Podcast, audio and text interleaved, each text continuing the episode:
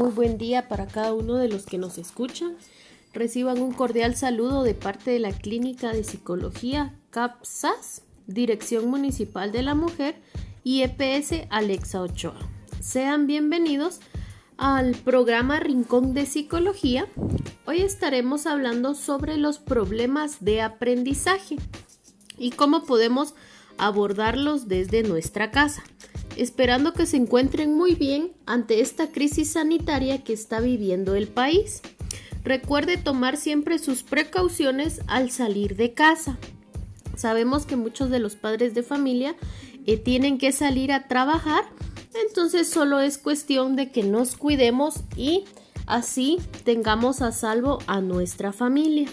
También les recordamos que la clínica psicológica cuenta con terapias por medio de llamadas o videollamadas. Pueden hacer su cita al número 5940-5467. Al mismo tiempo también pueden eh, encontrarnos en nuestra página de Facebook como Clínica Psicológica CAPSAS y ahí pueden escribirnos para agendarle su cita. El día de hoy vamos a estar hablando sobre los problemas de aprendizaje que muchas veces se presentan en los niños. El día de hoy vamos a entender cómo es que surgen estos problemas y cómo podemos ayudarlos. Los problemas de aprendizaje abarcan una diversidad de dificultades académicas en distintas áreas que afectan a los niños no solamente en lo académico, sino también en el aspecto personal. Existen niños en los cuales les resulta más fácil realizar una ecuación matemática que escribir un texto o un poema. Y esto no tiene nada de extraordinario. Pero cuando nos damos cuenta que el niño presenta dificultades excesivas para realizar las actividades académicas, numéricas o lingüísticas, podemos estar en presencia de algún problema de aprendizaje. Cuando el niño no domina las, los conocimientos o todo lo que se está aprendiendo en alguna área específica, incluso cuando ya ha alcanzado una edad en la que debería ser capaz de realizar dichas actividades. Es entonces donde los padres de familia, los docentes o quizá algún profesional de la conducta como un psicólogo o algún psicopedagogo debe determinar exactamente qué es lo que ocurre con este em, individuo. Entonces, ¿qué es lo que debemos de tomar siempre en cuenta? Debemos de ver realmente si el niño solo tiene algún problema en alguna tarea específica o si realmente es en una materia en general. Debemos de analizar previamente a sí que asustarnos, ¿verdad? O a ir con algún profesional, debemos de, de, estar claros en qué es lo que realmente le está pasando. Si realmente es un problema de aprendizaje o simplemente solo es un problema en alguna actividad específica. Los problemas o trastornos de aprendizaje afectan la capacidad de aprender. Pueden causar problemas en lo que se ahí sí que en la comprensión de lo que le, se le indica al individuo o al niño. También puede presentar problemas del habla, problemas a leer algún texto, ya estando en un grado mayor, ¿verdad? Si estamos hablando de primero primaria, pues quizá aquí todavía es aceptable que al leer tengan algunas dificultades o algún problema. Pero si ya estamos hablando de quinto primaria, quizás sexto primaria, donde ya sabemos de que el habla tiene que estar al 100%, y leer también eh, tiene que estar muy bien, entonces aquí nos puede dar una pauta. Luego, eh, también tenemos problemas en la escritura, en resolver problemas matemáticos y en algunas ocasiones en poner atención. A menudo los niños que tienen más de un tipo de trastorno de aprendizaje también pueden tener otra afección, como el trastorno de déficit de atención e hiperactividad, que puede hacer más difícil el aprender como la mayoría de, de los, de los compañeros de clases. ¿Cuál es la causa de los problemas de aprendizaje? Los problemas de aprendizaje no se relacionan con la inteligencia. Son causados por diferentes estructuras o por las diferencias que tiene la estructura del cerebro y afectan la forma en que el cerebro procesa toda la información recolectada o recibida, ¿verdad? En general, estas diferencias están presentes desde el nacimiento del niño. Algunos de los factores que pueden contribuir al desarrollo de un trastorno de aprendizaje se incluye mucho lo que es la genética, exposición a sustancias en el ambiente como el plomo y problemas durante el embarazo, como el abuso de sustancias cuando la mamá está embarazada, quizá el abuso del alcohol, de las drogas o incluso del cigarro. Entonces estos también pueden ser, eh, ahí sí que algunas pequeñas eh, causas, ¿verdad? Que van a tener mucho eh, problema los niños al momento de estar en un año escolar porque les va a costar quizá retener la información, les va a costar eh, leer o incluso eh, hacer algunos problemas matemáticos. Entonces son por estas causas, principalmente, ¿verdad? claro que pueden existir otras causas o, quizá algún problema, eh, algún accidente que haya tenido el niño, ¿verdad? Quizá ya em, estaba algo grandecito, tuvo alguna caída, quizá, y entonces em, quedó inconsciente en algún momento, ¿verdad? Y pues esto le está provocando ahora que está ya en un ciclo escolar problemas en el aprendizaje. ¿Cómo se diagnostican los problemas del aprendizaje? Cuanto antes pueda encontrarse y tratar un trastorno de aprendizaje es mejor para el desarrollo del individuo. Sin embargo, los trastornos del aprendizaje generalmente no se reconocen hasta que un niño comienza a ir a la escuela o está en un año escolar. Si nota que su hijo tiene dificultades, hable con el maestro de su hijo o con alguna persona que le provea atención médica para realizar una evaluación y detectar si existe un problema de aprendizaje o algún trastorno de aprendizaje. La evaluación puede incluir un examen médico, conversar sobre su historia familiar y algunas pruebas sobre el rendimiento intelectual y escolar para luego poder dar un diagnóstico verídico. Esto quiere decir que nosotros como padres de familia no podemos dar un diagnóstico, no podemos decir si mi hijo tiene un problema de aprendizaje o no lo tiene. Debe de estar acá involucrado un especialista, el cual puede ser un psicólogo, un, médico o quizá un psicoterapeuta, ¿verdad? O un psicopedagogo que también puede ayudarnos en este sentido. Entonces siempre debemos de, ahí sí que hablar si nosotros como padres de familia vemos que nuestro hijo tiene algunos eh, problemas ahí en el aprendizaje, pues primero sería hablar con el maestro, ¿verdad? O con el docente porque recordemos que los niños eh, siempre van a tener dificultades, van a tener problemas al emprender un nuevo conocimiento, al tener un, ahí sí que un nuevo tema para ellos, van a tener siempre problemas y dificultades. Claro que a unos les cuesta una cosa y a otros no. Entonces siempre debemos de hablar con los docentes de nuestros hijos o de nuestro hijo, en este caso, ¿verdad? Para que ellos nos digan si realmente nuestro hijo eh, puede tener algún problema, ¿verdad? Y que sí requiera atención eh, profesional o si es em, adecuado a su edad, ¿verdad? Quizá mi niño tiene eh, problemas al, al, escribir o al hacer em, los gráficos, ¿verdad? Pero quizá es aceptable en la edad que está, ¿verdad? Yo no le voy a exigir tanto, entonces no debo de preocuparme tanto.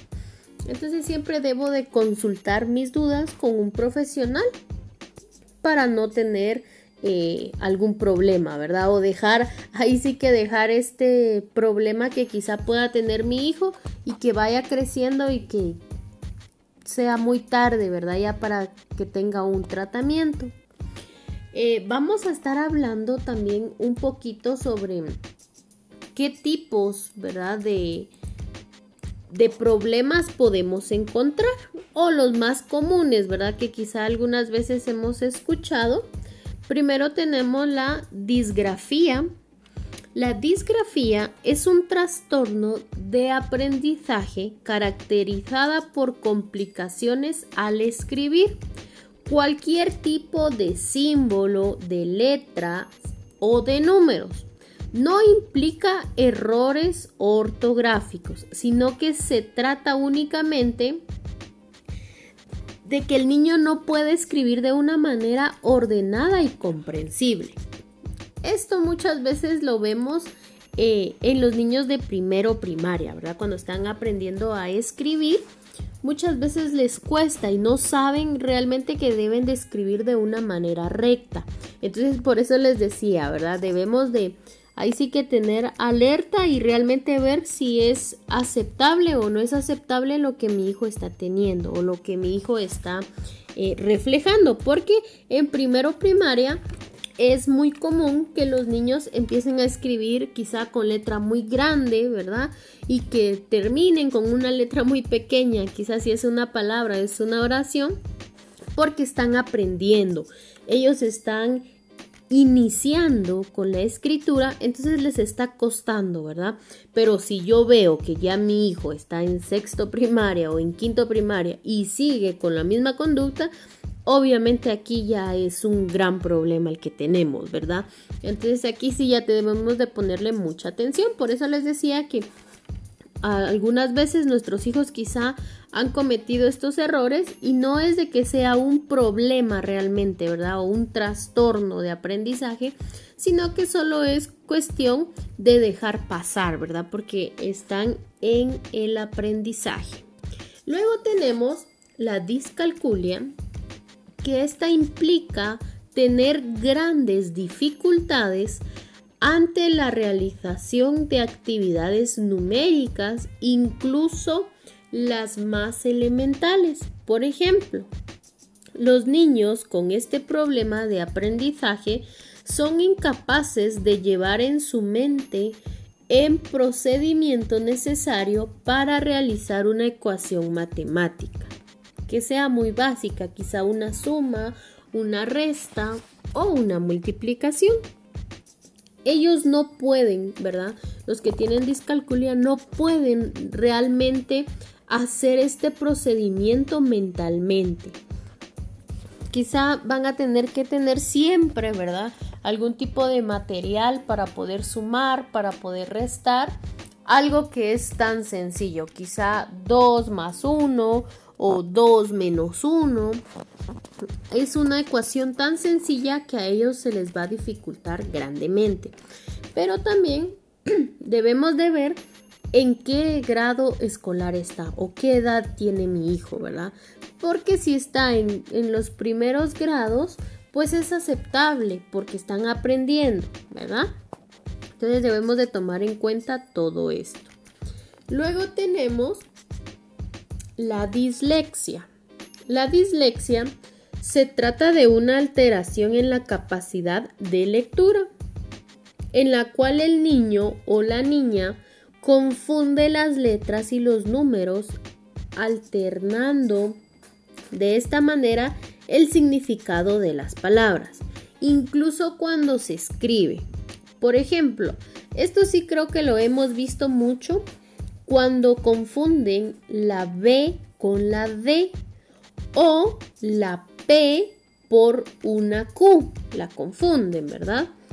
Entonces, aquí es donde nosotros debemos de enseñarle, ¿verdad? O realizar algunas actividades que un poquito más adelante vamos a estar hablando para poder ver realmente qué es lo que está pasando. Si solo tiene un intercambio que es pasajero, quizá porque eh, la semana pasada le, le, enseñé la B y ahorita le estoy enseñando la D y bueno, todavía hay un poquito de confusión, pero ya aclarándolo ya no existe más este, este problema, ¿verdad? Ahora, si realmente es consecutivo, entonces ya podemos eh, hablar de un problema de dislexia. Luego tenemos el TDAH. Este es el trastorno de déficit de atención e hiperactividad. Comprende una dificultad a la hora de intentar mantenerse concentrado y atento ante casi cualquier situación, sobre todo en las aulas de clases es fácil detectar a los niños con este problema de aprendizaje, debido a que son bastante inquietos. Estos niños son los que no pueden permanecer más de un minuto sentados poniendo atención. Caemos muchas veces como docentes en el error de decir que todos los niños tienen un trastorno de déficit de atención porque no se están quietos o porque no nos ponen eh, la atención necesaria. Pero muchas veces no es eso, es simplemente que los niños em, son inquietos, eh, se mantienen así, entonces no debemos de ahí sí que etiquetar, ¿verdad? Que todos los niños tengan este trastorno. Vamos a hablar un poquito eh, sobre cómo podemos abordar, ¿verdad? si presenta alguno de nuestros chicos, eh, cómo podemos realmente abordar todos estos trastornos. Pues en el tratamiento, aunque estas no son enfermedades, tienen un tratamiento que puede resultar muy específico terapias psicosociales y conductuales, terapias de medicamentos, alguna educación especial, intervención integral. En esta intervención integral Quizá esto puede ser algo multidisciplinario, quizá donde esté eh, un médico, donde esté un psicólogo, donde esté el docente, donde esté el padre de familia y por ende va a estar el niño o la niña. Entonces, si nos damos cuenta, existen diferentes tipos de tratamiento. Quizá puede estar con un psicólogo, puede estar también con un médico si necesita de algunos medicamentos, Em, si así lo requiere, ¿verdad? O incluso alguna educación especial en la clase, ¿verdad? Em, quizá él va a tener que hacer eh, otras actividades para que quede mejor todo este proceso que se ha estado viendo. Algunos síntomas que debemos considerar son problemas muy marcados para prestar atención, dificultad en mantener la calma o quedarse quieto, patrones repetitivos de la conducta, frialdad en las relaciones sociales, dificultad específica en cursos como matemáticas o lenguaje, dificultad excesiva de razonamiento lógico, problemas muy marcados de lectoescritura y dificultad en comunicación y habla con los demás compañeros o incluso con el docente. Las terapias psicosociales podemos aplicar terapia cognitivo-conductual, terapia conductual, capacidades de destrezas sociales, grupos de apoyo, asesoramiento familiar y terapia familiar. para que puedan ayudar a este, ahí sí que a este individuo, ¿verdad? O al niño y que puedan eh, prestarle un poquito de atención y comprender realmente qué es lo que pasa con él, en qué podemos ayudar como familia. Quizá yo soy un hermano y no sé cómo ayudar, ¿verdad? O yo soy una abuelita quizá y no sé cómo ayudar a mi nieto, ¿verdad? Quizá yo quiero ayudar pero no sé cómo. Entonces podemos em, ir con algún especialista, con algún psicólogo o psicopedagogo para que nos diga cómo podemos ayudar. En la educación especial debemos sentar al estudiante al centro, en la fila de adelante, lejos de ventanas, puertas, aparatos de aire acondicionado o algo que realmente pueda ser un distractor para mi niño simplificar las instrucciones y evitar que sean múltiples. Incluso evitar mucho. Eh, por ejemplo, al momento de dar nuestras instrucciones, debemos de darlas claras y concisas. Por ejemplo, muy bien, le voy a dar una hoja al niño, ¿verdad? Y quizá tiene que pintar, entonces yo le voy a decir, eh, pintar la manzana de rojo, solo. Y ya, esas son mis instrucciones. Yo no le voy a venir a, decir al niño, ¿verdad? Si yo sé que tiene un problema de aprendizaje, yo no voy a venir y le voy a decir, ay, mira, te voy a dar una hoja, que esta hoja tiene una manzana y la manzana siempre es roja, entonces vamos a buscar los crayones, ¿dónde están los crayones? Vamos a traerlos, quizás están en la mochila, bueno, pues saca los crayones, vamos a hacer esto quizá cuando yo esté hablando todo esto, quizá el niño solo se quedó en que le iba a dar yo una hoja que tenía un dibujo, ¿verdad? O una manzana y ya no me comprendió lo demás. Entonces debo ser muy preciso al momento de dar estas instrucciones. Permitir que el estudiante tome los exámenes en un salón pequeño y silencioso. Si yo sé que a mi niño le cuesta mucho concentrarse, entonces yo voy a tratar de darle un espacio donde él esté feliz y ameno para realizar quizá una evaluación final o una evaluación parcial. Dar tiempo adicional al estudiante para que complete los exámenes o quizá alguna actividad que se esté desarrollando revisar las instrucciones de los exámenes o tareas en el pizarrón para que sean comprensibles a esta persona. Permitir tapones en los oídos para bloquear ruidos del entorno y permitir que utilice un audífono desde donde pueda escuchar al maestro. Quizá esto es ahí sí que un poquito fuera de lo común, pero esto realmente nos puede ayudar. Quizás si mi niño siempre está inquieto, está mal y no pone atención, quizá con ponerles em, estos tapones que muchas veces los venden para, que utilizan para eh, nadar. Entonces puedo pedirle, ¿verdad? Que se ponga estos tapones y quizá ya con eso él va a bloquear todos los ruidos externos que están y él va a poder em, participar activamente en la actividad, ¿verdad? Que estemos haciendo.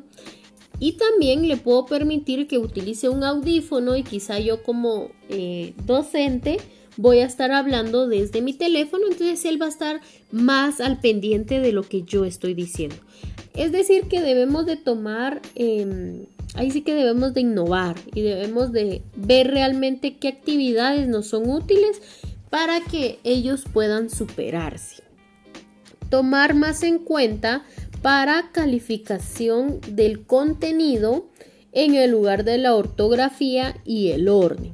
Yo sé que muchas veces nosotros como docentes queremos que nuestros niños nos escriban bien, que tengan su cuaderno muy limpio, ¿verdad? Lo tengan bien ordenado, pero muchas veces con alguna persona que tenga un problema de aprendizaje va a ser complicado Entonces yo debo de tomar en cuenta todo esto. Claro que si yo debo de inculcarle, ¿verdad? Que sea ordenado, que tenga una buena ortografía, pero debo de ir paso a paso. Permitir y utilizar calculadoras, audiolibros, grabadoras, cualquier tecnología de apoyo. Quizá en las matemáticas, ¿verdad? Voy a tener que permitirle a mi niño que pueda él utilizar una calculadora. Porque ahí realmente yo voy a ver si él puede realizar eh, las operaciones, ¿verdad? Si realmente sabe el procedimiento. Porque quizás si yo le doy una calculadora y él no sabe cómo hacer el procedimiento, pues no me lo va a realizar, ¿verdad? No me lo va a hacer. Pero quizás si él realmente sabe el procedimiento de alguna ecuación o de algo que estemos trabajando en clase, él aunque tenga la calculadora, va a poder hacerlo. Entonces debemos de tomar siempre en cuenta esto. Ahora vamos a hablar sobre algunos ejercicios que podemos implementar en algunos eh, problemas de aprendizaje. Por ejemplo, en la dislexia podemos tener una sopa de letras eh, con las letras que al niño se le dificulte. Por ejemplo, con la P, con la D, con la B y con la Q. Entonces le vamos a pedir al, niño que nos pinte, por ejemplo, la letra P de color verde, la letra B que nos la pinte de color rosado, la letra D que nos la pinte de anaranjado y la Q que nos la pinte de rojo. Entonces le vamos a poner una gran sopa y que él nos pueda pintar y así él va a ir diferenciando cada letra. También podemos eh, ponerle algunos ejercicios con palabras inventadas. Por ejemplo, le vamos a decir que nos diga cuál es la, la palabra correcta a lo que estamos eh, leyendo o lo que tenemos acá. Por ejemplo, abuela o atuela. ¿Cuál es la palabra correcta? Obviamente nos tiene que decir que es abuela, ¿verdad? O eh, también podemos eh, ponerle otro ejemplo como gatón o ratón. ¿Cuál es la palabra correcta? Entonces él quizá nos puede decir gatón, ¿verdad? Entonces nosotros le explicamos que gatón no es, porque un gatón es quizá puede ser un gato grande, ¿verdad? Pero Aquí estamos hablando de la palabra ratón.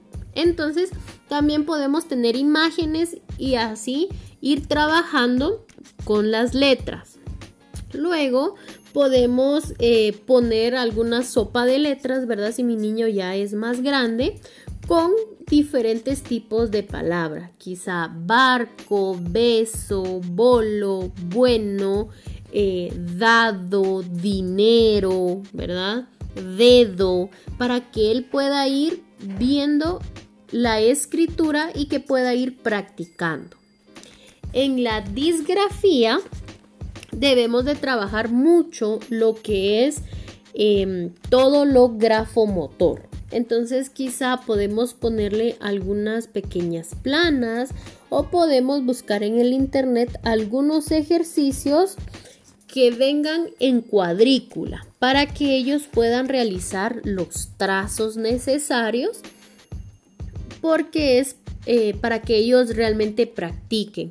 O quizá podemos ponerle también eh, aquellas famosas eh, figuras que están en un cuadrado, en una cuadrícula y que solo tienen la mitad y el niño debe de completar la imagen. Entonces estos ejercicios nos pueden ayudar bastante. En la discalculia podemos trabajar pues quizá algunas sumas o restas con podemos dibujar algunas eh, manos, ¿verdad? Con diferentes dedos y así él va a poder hacer sus operaciones matemáticas. Quizá podemos poner diferentes eh, números en grande en una cartulina y que él vaya identificando. Por ejemplo, si ponemos dos números 8, eh, dos números 7, ¿verdad? Que él pueda unir cuál es la pareja. o cuál es el semejante, ¿verdad? Entonces podemos eh, realizar esto, quizá también podemos realizar con el famoso eh, arroz o maíz o incluso también he visto que con cereal podemos eh, poner en algunos recipientes algunos números, ¿verdad? Por ejemplo, yo pongo el número 2 en un recipiente y entonces le pido a mi niño que ahí en ese recipiente me ponga dos granitos de maíz, dos granitos de frijol o dos granitos de cereal, ¿verdad? Si estamos trabajando con cereal. Entonces yo puedo ponerle diferentes cantidades para que él pueda em, ir asimilando todo este concepto matemático. Luego podemos trabajar algunas eh, fichas con ellos con eh, varias imágenes, ¿verdad? Si, si quizá voy a hacer una suma, pues ponerle dos manzanas más una manzana, ¿verdad? Y sí que muy gráfico todo, ¿cuánto va a ser el resultado? Entonces podemos trabajar de esta manera para que mi niño pueda rendir mejor. Luego con el TDAH debemos de definir normas, herramientas de recordar como libretas, algunos recordatorios, copias de conductas interpretativas, supervisión constante en las actividades que se están realizando, reforzadores, la actividad del semáforo, que si el, ahorita hay luz roja, pues no podemos eh, pararnos del lugar donde estamos o no podemos movernos, tenemos que estar quietos, ¿verdad? Quizá en el amarillo pues podemos eh, levantarnos, pero no podemos salir de clases, por ejemplo. Y en el verde pues quizá el verde lo vamos a utilizar cuando estemos a la hora de recreo donde ya pueden salir al patio, pueden eh, jugar y ahí sí que pueden ser eh, un poquito libres, ¿verdad? En, en cuanto a cómo se van a comportar. Entonces podemos utilizar esta actividad que es muy bonita y que es muy funcional. Podemos trabajar también algunas técnicas de relajación, ejercicio físico, que esto realmente va a ayudar bastante porque mi niño va a estar más relajado, ya ha sacado toda la energía que tiene, entonces ya va a estar más calmado. No vamos a tener tanto problema. También podemos trabajar eh, un poquito de Tangram, que es muy bonito y muy fácil de hacerlo y podemos realizar muchas cosas visuales, ¿verdad? debemos de innovar en todo lo que realmente estemos trabajando para que nuestros niños realmente tengan esa ayuda necesaria y que ellos realmente puedan trabajar de una mejor manera. Porque muchas veces queremos ayudarlos, pero no sabemos cómo, ¿verdad? O no sabemos qué recursos realmente utilizar para que ellos eh, puedan trabajar de una mejor manera vamos a estar hablando sobre algunas técnicas comunes que podemos eh, utilizar. Em, podemos trabajar también con lo cognitivo, que este, este término creo que lo hemos utilizado mucho, ¿verdad? Que es de ir de lo más pequeño a lo más grande en cuanto al orden lógico. Podemos ir organizando también algunos gráficos, ¿verdad? Quizá muchos dibujos vamos a tener que utilizar con, con estas personas que tengan problemas de aprendizaje, porque de esta manera ellos van a enfocar toda su atención quizá en un dibujo, quizá en un video que les estoy presentando y pues de esta manera van a aprender más. También eh, la inducción multisensorial. Recordemos que tenemos cinco sentidos y que con los cinco sentidos podemos aprender de la misma manera. Por ejemplo, si estamos hablando sobre mm, quizá los números, ¿verdad? Que es algo que, muchas veces a los niños les cuesta, que es un problema eh, común. Entonces yo puedo poner quizá diferentes sonidos Y entonces ahí estoy utilizando el sentido del, del oído, ¿verdad? Entonces, ¿qué es lo que va a pasar acá? Que yo puedo decirle, muy bien, ya terminó la música o ya terminaron los sonidos, ahora me van a decir cuántos sonidos escucharon.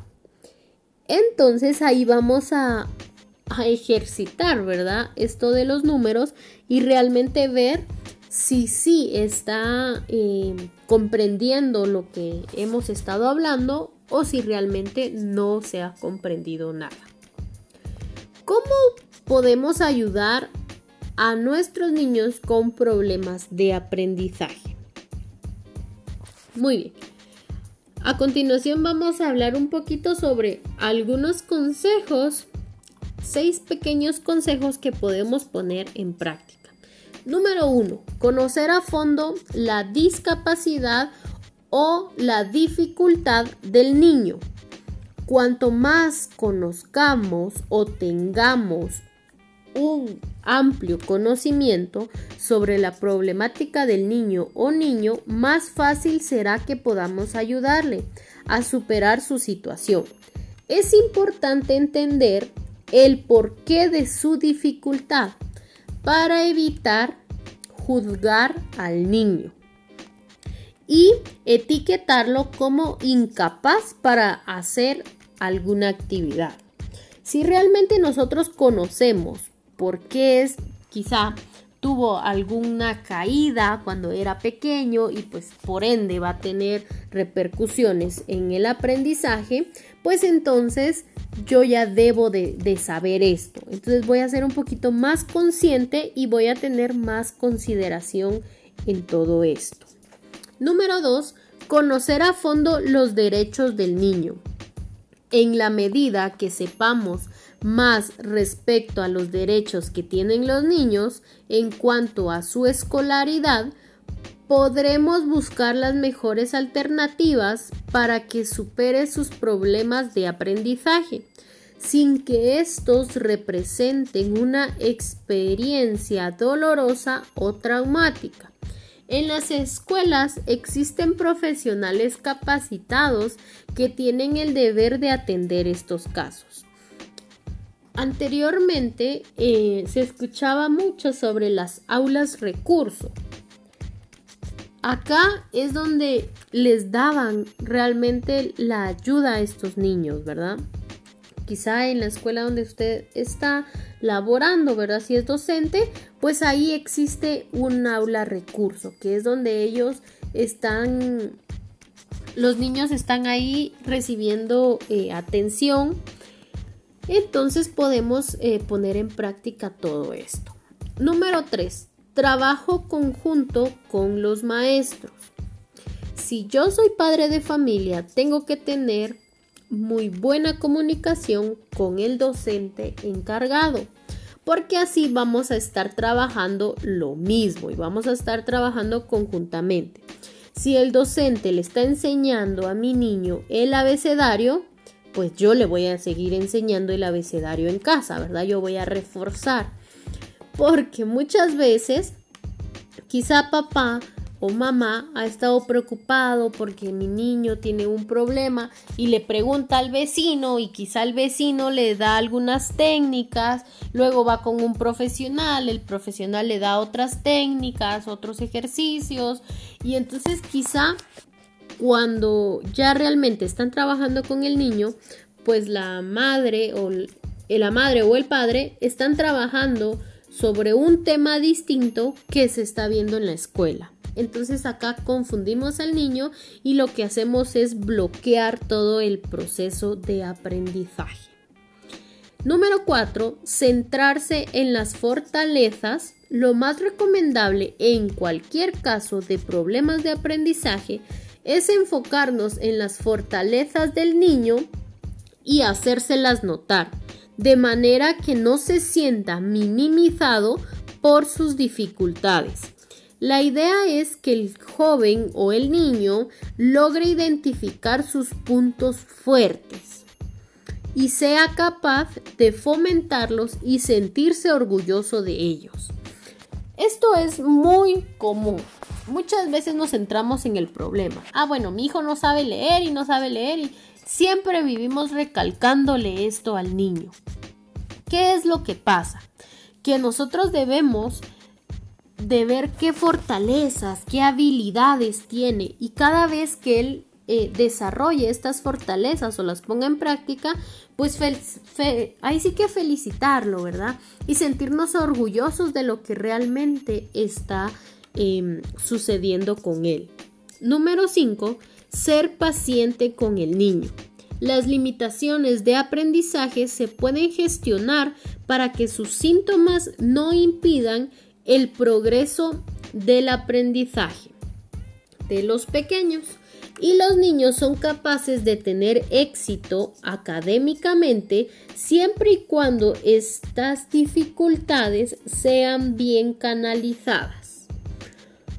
Pero es importante recordar que el proceso toma tiempo y debemos ser pacientes con los niños.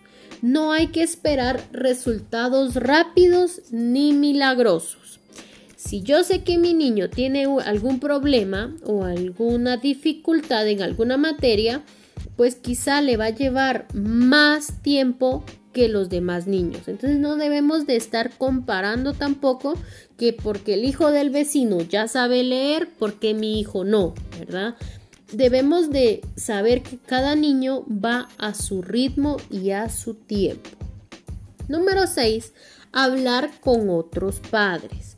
Una buena forma de encontrar apoyo es tener con otros padres que tengan niños con este tipo de problemas. Establecer relaciones con personas que se encuentran lidiando con lo mismo que nosotros.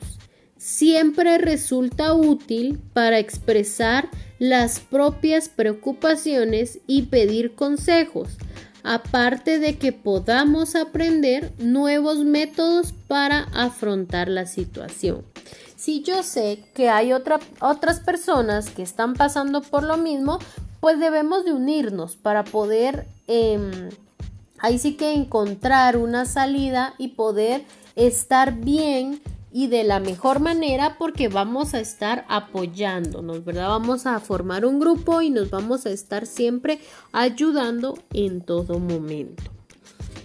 Si nos damos cuenta, es cuestión de que nos pongamos a trabajar y que realmente eh, si somos padres de familia, si somos docentes, que estemos con la mente abierta y con la posibilidad de apoyar a nuestros niños, de no dejarlos estancados ahí, sino que siempre luchar porque ellos realmente aprendan a su ritmo.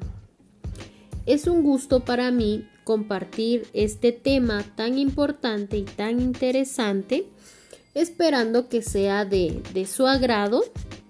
Me despido de ustedes, Alexa Ochoa.